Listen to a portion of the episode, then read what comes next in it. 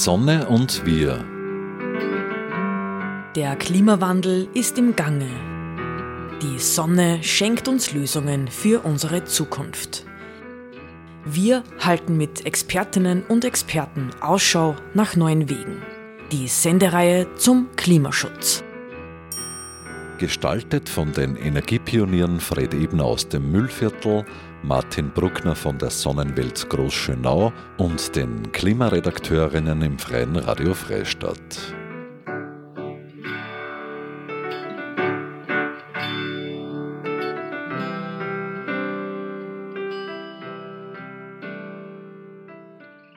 Willkommen zu Die Sonne und wir. Mein Name ist Maris Newerkler. Ich spreche heute mit Stefan Grasgruber-Kerl. Er ist Südwind-Lieferketten-Experte. Danke, dass Sie sich Zeit nehmen. Ein recht politisches Thema, das wir heute besprechen. Die politische Einigung zum EU-Lieferkettengesetz, die ist jetzt sozusagen erzielt worden. Es muss jetzt noch offiziell verabschiedet werden vom Parlament, bevor da die Regelungen in Kraft treten können. Ähm, vielleicht beginnen wir mal so. Was ist denn das EU-Lieferkettengesetz eigentlich? Kann man das einfach erklären, was da drinnen steht? Ja, danke. Ähm, das EU-Lieferkettengesetz ist eh schon eine Vereinfachung. Es heißt ja in, im Original CSDDD, also äh, hat einen noch komplizierteren Namen. Aber es geht tatsächlich darum beim Lieferkettengesetz, dass die Lieferketten für ganz alltägliche Produkte, egal ob das jetzt unser Gewand, unsere Schokolade, unsere Computer oder Handys sind, ähm, dass die unter fairen Bedingungen hergestellt werden, sowohl für Menschen als auch für Umwelt.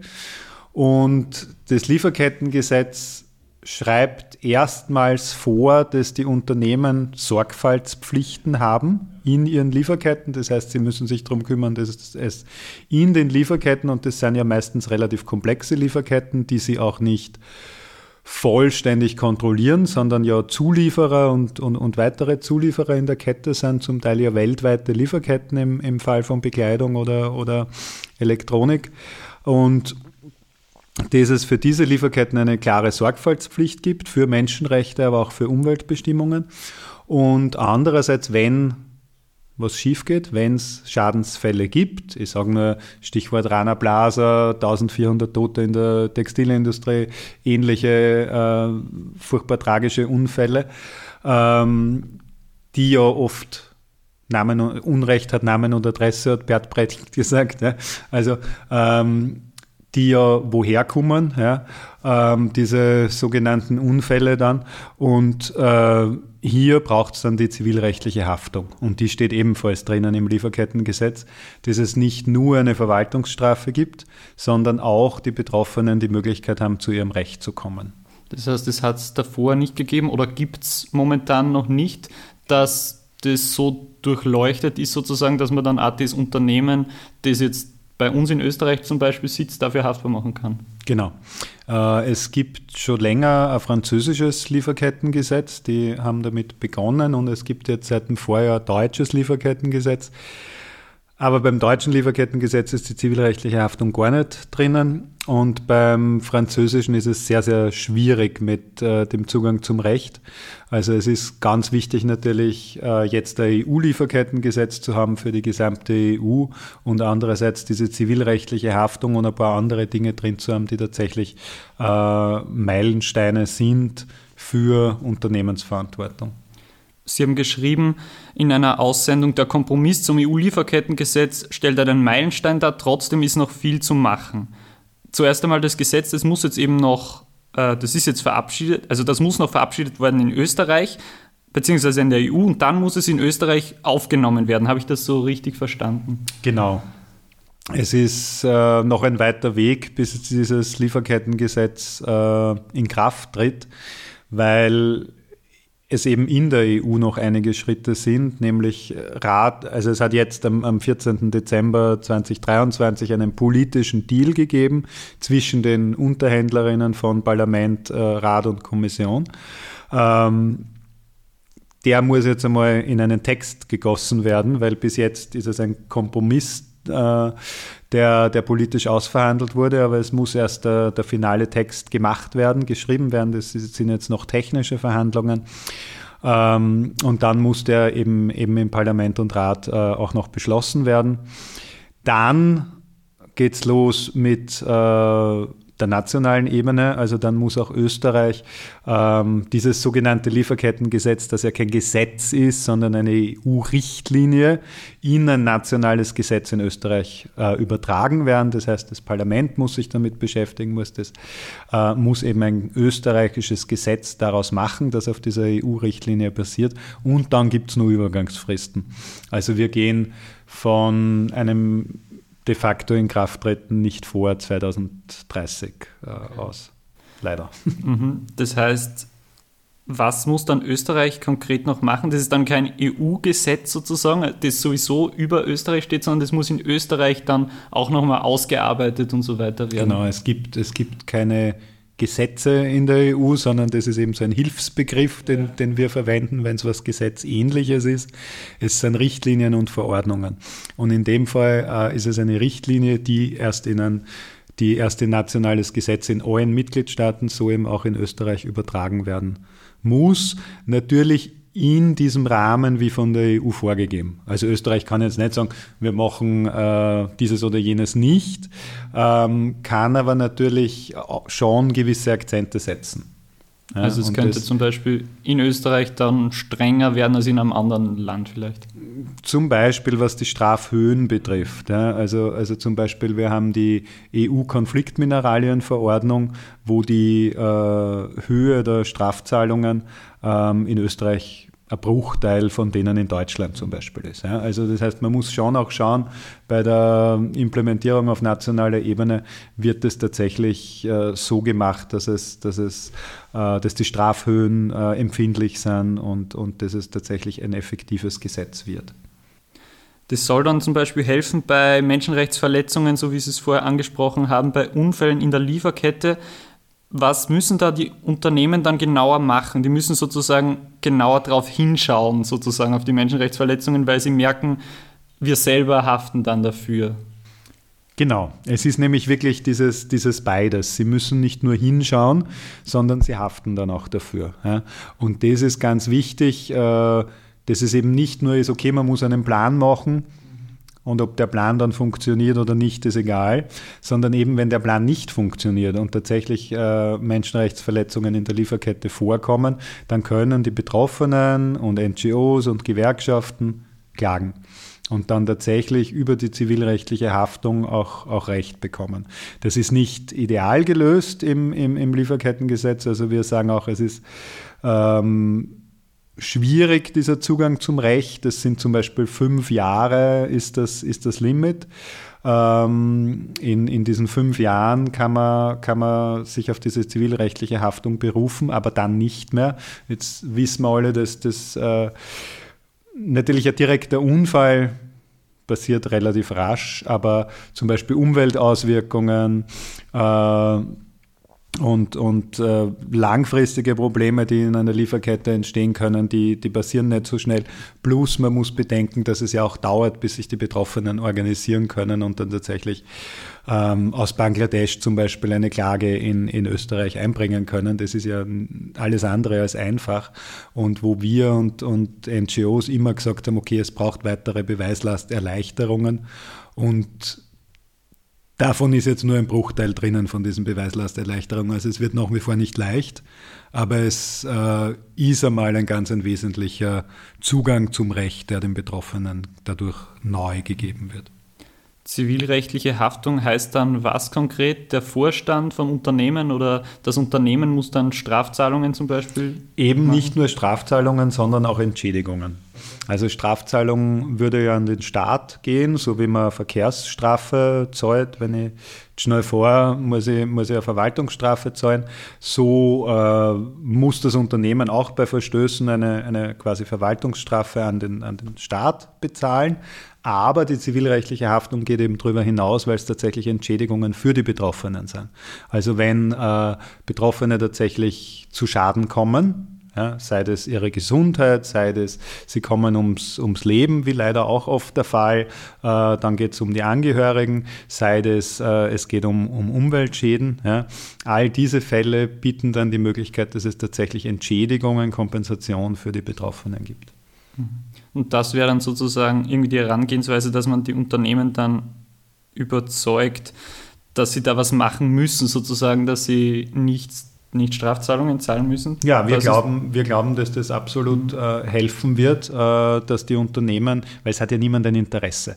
Ja, also Unternehmen haben ja ein Interesse für Rechtssicherheit und sich in Rechtssicherheit zu, zu bewegen. Und äh, daher ist, ist unsere Meinung, jedes Unternehmen, das sich in Rechtssicherheit bewegen wird, wird schauen, gute Sorgfaltspläne zu haben und auch eben die Sorgfaltspflichten in der gesamten Lieferkette umzusetzen, damit es eben nicht zu, zu Unfällen, äh, Umweltaus massiven Umweltauswirkungen oder was kommen kann, die dann eben zu Klagen und, und, und Entschädigungsforderungen führen könnten. Hm. Aber Einzelpersonen zum Beispiel, die da jetzt in dem Unternehmen irgendwelche Führungsrollen haben oder so, die haften da jetzt nicht wirklich dafür. Oder ist es verbunden das ist irgendwie? Eine der Geschichten, die diskutiert wurde, wie ist es mit Geschäftsführer- und Vorstandshaftung, das ist jetzt so nicht, nicht umgesetzt. Also das gehört zu den vielen Wermutstropfen, die, die wir sehen. Ähm, auch dass der Finanzsektor de facto draußen ist. Ähm, ja, das, das sind alles die, die Dinge, wo wir sagen, okay, es ist ein Meilenstein, aber mit massiven Wermutstropfen. Okay, also Sie würden schon sagen, das wäre ein wichtiger Punkt, dass man das auch, wenn man sich es jetzt wünschen könnte, dass man das auch etabliert sozusagen in dem Gesetz? Natürlich, also, also Vorstandshaftung und, und, und Haftung der, der Geschäftsführungen äh, wäre extrem eine, eine wichtige Geschichte, weil, weil man dadurch die Haftung auch konkret an Personen festmachen kann noch einmal und nicht nur an der juristischen Person des Unternehmens. Dieser verbesserte Zugang zu Recht für diejenigen, die dann betroffen sind, beispielsweise von einem Unfall oder für Angehörige, was können die dann konkret machen? Das ist ja trotzdem, Sie haben es vorhin schon gesagt, immer noch schwierig, wenn man jetzt in einer Fabrik in Pakistan irgendwie ein, einen Menschen verloren hat und da muss man dann irgendwie eine Klage nach Österreich bringen. Das stelle ich mir schon schwierig vor eigentlich. Es ist sehr schwierig und, und das wird auch noch eine Aufgabe sein, äh, bei der Überführung jetzt ins nationale Recht, ins österreichische Recht zum Beispiel, dass man hier Beweislasterleichterungen äh, weitere vielleicht aufnehmen kann. Also wir haben äh, versucht, dass, dass das EU-Lieferkettengesetz jetzt möglichst viel Beweislasterleichterungen enthält. Es enthält einige, aber nicht genug, ja, weil es tatsächlich schwierig ist, so einen Prozess anzustrengen, auch, auch einfach reisekostenmäßig, anwaltskostenmäßig. Ähm, hier soll es Prozesskostenunterstützung geben. Äh, andererseits sind die fünf Jahre äh, ein, ein, Problem, weil das für uns ein, ein viel zu kurzes Limit ist. Und es, es ist wirklich schwierig für die, für die Betroffenen dann tatsächlich auch so einen Prozess zu, zu führen, der ja zum Teil über mehrere Jahre äh, gehen kann. Also hier ist sicher viel Unterstützung von, von NGOs und Gewerkschaften ähm, notwendig, äh, damit das gut funktionieren kann, weil, weil eben ein, ein Einzelner da einzelne Arbeiterin da sehr, sehr wenig Möglichkeiten dazu, dazu nach wie vor haben wird. Aber eben wenn es um, um Kollektive geht, um, um äh, mehrere Betroffene, dann gibt es da sicher Möglichkeiten, auch über Gewerkschaften und NGOs zum, zum Recht zu kommen. Was wären da, da kann ich mir jetzt ein bisschen wenig drunter vorstellen, diese Beweislast, über die Sie gesprochen haben, also was wären da überhaupt Beweise dafür, dass da was passiert ist? Ja, bei der Beweislast, da haben wir uns ja als Zivilgesellschaft eine Beweislastumkehr gewünscht. Also nicht, dass die Arbeiterin aus Pakistan beweisen muss, dass das Unternehmen, nämlich dass, dass der Mutterkonzern in, ja. ich sage jetzt Hausnummer in Österreich, schuld ist, sondern dass das, wir hätten uns gewünscht, dass das Unternehmen beweisen muss, dass sie alles getan haben. Ähm, es ist jetzt nicht so, es gibt gewisse Erleichterungen, es ist irgendwo dazwischen. Ähm, Aber es ist natürlich tatsächlich schwierig für, für eine einzelne Arbeiterin, aber auch für eine Gewerkschaft aus, aus Pakistan zum Beispiel zu beweisen, äh, dass ein Unfall, dass er stattgefunden hat, ist wahrscheinlich relativ klar. Aber dass der Unfall tatsächlich stattgefunden hat, weil ein Unternehmen seine Sorgfaltspflichten nicht wahrgenommen hat. Also das ähm, ist wahrscheinlich in manchen Fällen schwieriger, in, in, in anderen leichter feststellbar. Ja. Also, aber es gibt jetzt nicht bestimmte Kontrollen dann in den Unternehmen, sondern dieses Gesetz sollte dann einfach festschreiben, dass es da die Haftung gibt, beziehungsweise dass da dann Strafzahlungen oder Entschädigungen bezahlt werden. Es gibt jetzt nicht irgendwie dann noch eine übergeordnete ja, Unternehmenspolizei, die dann schon im Vorhinein das irgendwie regeln könnte. Einerseits, andererseits. Also es gibt äh, an sich ist die Verantwortung bei den Unternehmen. Also die Unternehmen müssen ihre Sorgfaltspflichten wahrnehmen und dementsprechend auch ihre Zulieferer kontrollieren. Das heißt, äh, eben ein pakistanischer Zulieferer im, im Hausnummer-Bekleidungsbereich, ähm, der müsste kontrolliert werden, dass, dass der die Menschenrechte einhält und, und äh, keine massiven Umweltauswirkungen äh, produziert. Und wenn es trotzdem so ist, dann müsste das Unternehmen das feststellen im Rahmen seines Sorgfaltsmanagements und eben dann schauen, okay, äh, komme ich zu Lösungen. Also kann ich tatsächlich schauen, dass ähm, der eine Betriebsratsgründung zulässt, dass der äh, einen existenzsichernden Lohn bezahlt und so weiter. Ja. Oder ähm, wenn dieser Zulieferbetrieb tatsächlich nicht, nicht äh, willig ist, das zu tun und, und Verbesserungen zu setzen, dann, dann müsste ich die Geschäftsbeziehung beenden. Ja. Das ist auf Seiten des Unternehmens. Dann gibt es schon noch auf Seiten des Staates und da sind wir wieder bei der, bei der Umsetzung dann in Österreich. Da soll es eine Aufsichtsbehörde geben und da ist eben auch wieder die Frage, wie effektiv wird diese Aufsichtsbehörde denn sein? Ja? Also wo wir wieder klar sagen, okay, diese Aufsichtsbehörde darf jetzt nicht eine Abteilung in einem Ministerium sein, sondern die muss klar interministeriell aufgestellt sind, also zwischen mehreren Ministerien, die muss unter Beteiligung der Zivilgesellschaft äh, aufgestellt sein und die muss genug Ressourcen haben.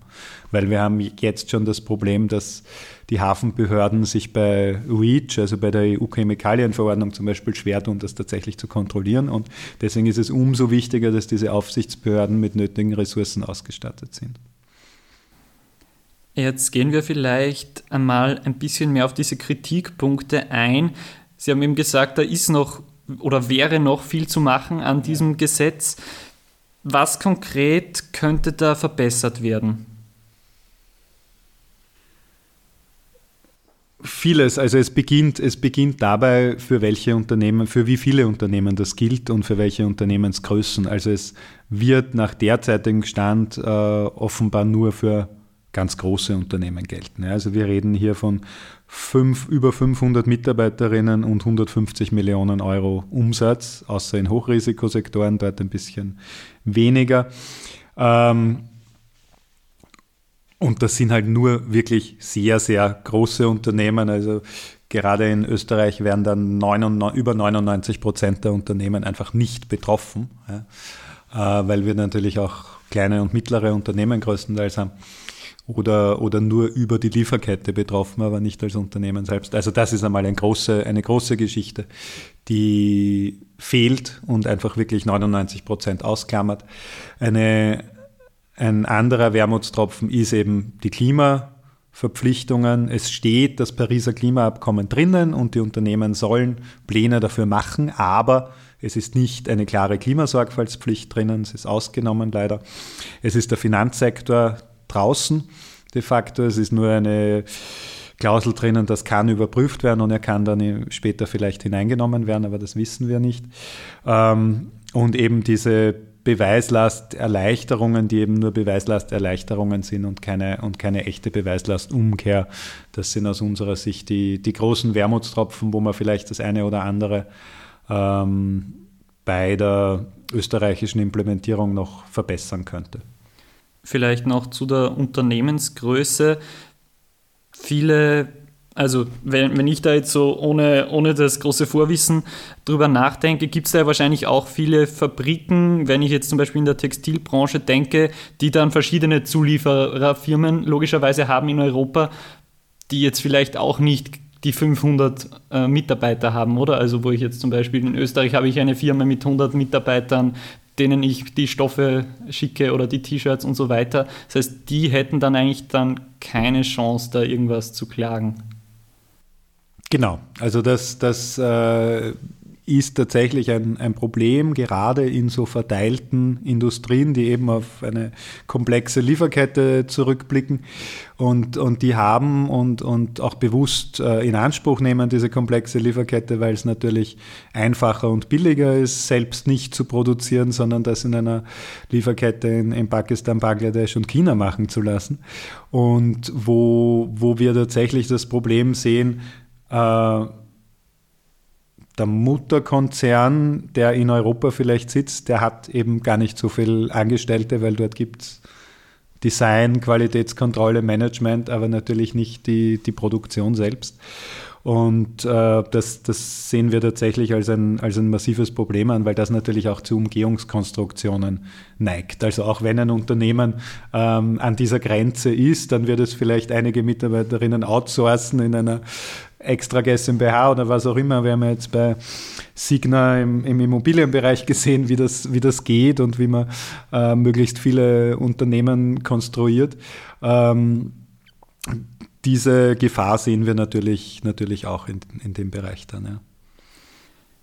Vielleicht sprechen wir schon langsam, kommen wir eh schon zum Abschluss dieser Ausgabe noch darüber. Vorher haben Sie schon im Zeitplan angesprochen, vor 2030 glauben Sie da nicht so wirklich daran, dass das tatsächlich umgesetzt werden kann. Was muss da jetzt eigentlich passieren? Vielleicht können Sie das nochmal genauer beschreiben. Ja, die weiteren Schritte sind, es muss jetzt äh, Parlament und Rat formal beschließen. Das äh, ist tatsächlich nur mehr eine Formalität, äh, die aber Zeit braucht in der EU. Wir hoffen, dass das jetzt noch vor den EU-Wahlen im Juni ähm, passiert, äh, dass das, das jetzige Parlament, die jetzige Kommission noch äh, fertig verwaltet äh, und, und dann, dann offiziell annimmt. Und dann wäre eigentlich äh, nach der EU-Wahl, also ab dem Herbst, dann die Fragestellung bei den nationalen Parlamenten. Also dann, dann ist es wirklich die Parlamente, die Ministerien, die dann ähm, das quasi umschreiben in ein, ein österreichisches Gesetz. Hier hoffentlich die Zivilgesellschaft gut einbeziehen und, und hier noch die Möglichkeit ist, äh, das eine oder andere zu verbessern, auch die Arbeitnehmerinnenvertretungen, Gewerkschaften und Arbeiterkammer. Und dann äh, beginnen hoffentlich diese Übergangsfristen, die zum Teil drei, zum Teil fünf Jahre sind, zu laufen, äh, bis es eben dann tatsächlich äh, implementiert ist und, und tatsächlich Betroffene Zugang zum Recht haben und alles. Das wird dann noch dauern, weil man hier eben gesagt hat, ja, die Unternehmen sollen lange Zeit haben, um sich darauf, darauf einzustellen. In Wirklichkeit, äh, wir halten das für, für ein Minimum, dass ich mich an die, an die Menschenrechte halte und ans Pariser Klimaabkommen. Also in Wirklichkeit unserer Meinung nach sollte jedes Unternehmen schon, schon Pläne dafür, dafür haben und diese Sorgfaltspflichten einhalten. Aber offensichtlich ist da noch viel zu tun, gerade bei den großen Unternehmen, die hier ja gemeint sind. Also da soll es gewisse Fristen geben, wo das dann umgesetzt werden muss in den Mitgliedsländern in der EU? Genau, also die, die, eine Richtlinie muss dann immer ins, in die nationalen Rechte übernommen werden und äh, dann ist eben auch noch festgelegt in, in diese EU-Richtlinie, dass es Übergangsfristen gibt. Also selbst wenn dann ähm, ein österreichisches Gesetz dazu da ist, das dann vielleicht wirklich Lieferketten-Sorgfaltspflichtengesetz oder so heißen wird, ähm, dass dieses dann Fristen haben wird, dass es nicht sofort in Kraft tritt, so wie das ja andere Gesetze tun oder, oder sogar rückwirkend, sondern äh, erst mit einer Übergangsfrist von drei oder fünf Jahren in Kraft treten soll. Wenn Österreich da jetzt nochmal drüber diskutieren muss, sozusagen, wie Sie das dann konkret im Gesetz verankern, was wären da Ihre, äh, Ihre Schritte, Ihre Wünsche, wie man das vertiefen könnte? In Österreich, beziehungsweise auch damit Österreich da eine Vorreiterrolle beispielsweise einnehmen könnte? Also ein wesentlicher Punkt ist die Aufsichtsbehörde. Also dass es eine, eine Aufsichtsbehörde gibt, die interministeriell aufgestellt ist, also zwischen den Ministerien, äh, an der die Zivilgesellschaft und die Arbeitnehmerinnenvertretungen beteiligt sind und äh, die tatsächlich genügend Ressourcen hat, um effektiv zu, zu kontrollieren. Das ist ein ganz wichtiger Punkt. Ein anderer ganz wichtiger Punkt ist die Strafhöhe natürlich, ähm, dass es hier wirklich empfindliche Strafen gibt für die, für die Unternehmen und dass es weitere Beweislasterleichterungen gibt oder im Idealfall eine, eine Beweislastumkehr, so wie wir das fordern. Dann sage ich herzlichen Dank. Danke, dass Sie sich die Zeit genommen haben. Sie hörten Südwind-Lieferkettenexperte ähm, Stefan Grasgruber-Kerl. Mein Name ist Maris Newerkler. Danke Ihnen, liebe Zuhörerinnen und Zuhörer, dass Sie bei Die Sonne und wir dabei waren.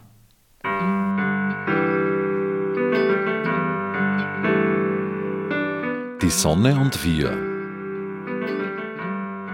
Die wöchentliche Sendung zum Klimaschutz wurde in Kooperation mit der Sonnenwelt entwickelt. Die Sonnenwelt in Großschönau im Waldviertel bietet auf Basis von Erd- und Menschheitsgeschichte unzählige Einblicke in die derzeitige Energieversorgung mit Öl, Gas, Kohle und Atom. Spielerisch werden die Möglichkeiten durch die Kraft der Sonne greifbar gemacht. Sie erleben zwölf übergreifende Ausstellungsthemen mit über 1100 Exponaten. Mehr dazu auf www.sonnenwelt.at. Die Sonne und wir wird im Freien Radio Freistadt produziert und auch bei folgenden freien Radios regelmäßig ausgestrahlt. Radio Froh Linz, B138 Kirchdorf, Freies Radio Salzkammergut, Radio Y Hollerbrunn, Campus und City Radio St. Pölten, Radiofabrik Salzburg und Radio OP Oberpullendorf. Alle Sendungen stehen auch im Online-Archiv zur Verfügung und können auf diversen Podcast-Plattformen abonniert werden.